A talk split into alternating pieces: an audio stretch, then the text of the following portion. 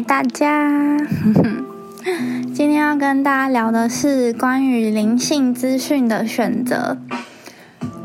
那么，在这个不只有物质，大家开始更看重心灵和意识的时代，我们该怎么选择灵性的资讯呢？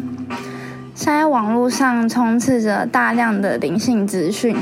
那外面有很多书籍开始谈灵性及宇宙这件事情，包括我。那我们到底该相信什么呢？大家说的都有点不同，我到底该相信哪一边呢？那我一直都有在看关于灵性相关的书籍，但之前可能都是一本接着一本看，可能这一本看完了才会开始看下一本，但最近都是交叉着看。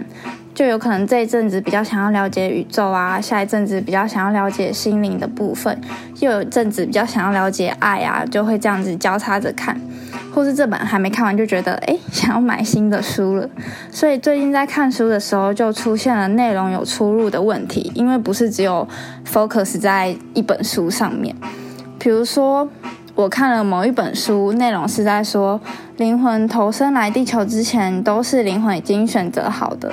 包括你是哪里人呐，你的一生呐，你的出生或是家庭背景，或是你遇到的事件等等的，都是灵魂自己选择好的。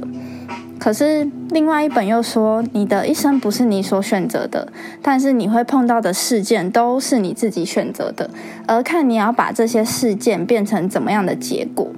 那看到这里的时候，我内心就有个矛盾，我就觉得弄得我好乱。我到底是要相信什么？到底我是已经选择好，还是没有选择的？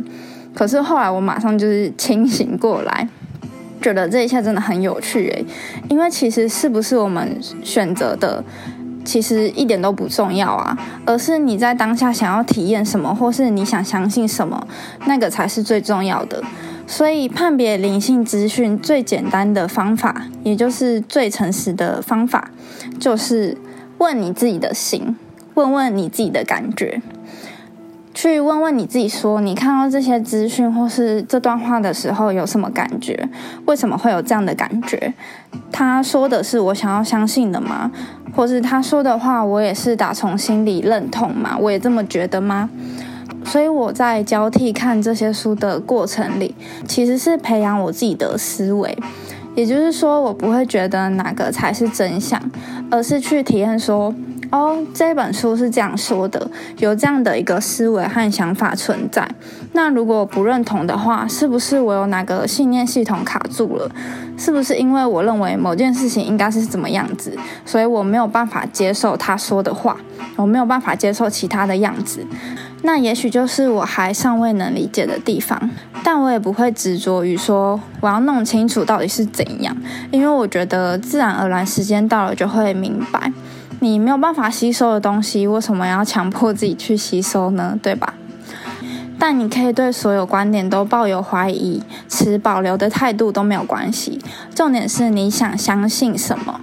因为灵魂最大的目的就是创造，如同我们被创造一样，所有我们经验的事情都是让我们思维更开阔的其中一个事件而已。而当所有小事件、小事件堆叠在一起的时候，你就会有很多经验嘛，那你就可以从这些经验里面选择你想要的。举一个超简单的例子，假如你今天去吃一顿饭，你可以从菜单里面选择你想要吃的。可是如果这个菜单里面只有一道菜的话，你没办法从中选择啊，对吧？那你想想看，如果思维也是这样，只有一种的话，不是把自己困住了吗？所以选择灵性资讯的第一件事情就是停止批判自己的思维，并且去弄明白自己灵魂的愿望。而灵魂的愿望正是去经验、体验，并且创造。所以，你想选择什么资讯，什么能够说服你，都是由你自己来选择哦。灵魂在追求的并非是知识，知识是概念性的，它可能可以帮助你了解某些事情，但是重要的是感受，因为感受是经验嘛。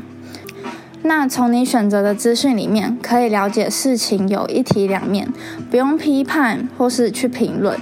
你可以有喜好，但不需要去批评。所有资讯既非好也非坏。如果觉得资讯令你不舒服、不愉快，那么在你的世界里就是坏的，你就不要去体验它就好了嘛。那反之，如果这个资讯带给你喜悦、圆满、丰盛的感觉，它在你的世界就是好的。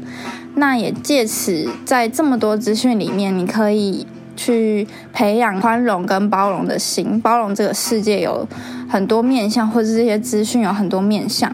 我知道在第一时间不去下定论，或是在第一时间不去评论很难，因为我们就是下意识就会觉得他怎么这样说啊之类的。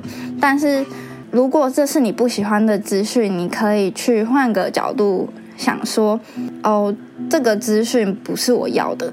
也就是说，借由这个令你不喜欢的资讯去去看到说你想选择什么，那这件事情就变成是一个好的事件，因为你借由这个事件去了解自己想要什么，对吧？就是一个转换心态的态度。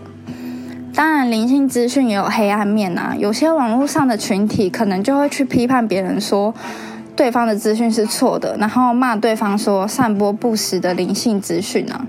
可是你又怎么知道什么是真，什么是假呢？但是这些人却也说自己很了解灵性哦。所以把所有的资讯结合，创造你想要的实相，没有真假，没有对错。创造你想要的生活和实相，就是你自己的目的。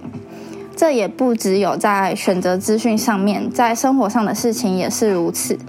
就等同于宇宙创造我们的目的一样，我们也是在创造我们自己哦。那就是这样啦，希望大家都可以选择对自己有益的资讯。那大家下次见。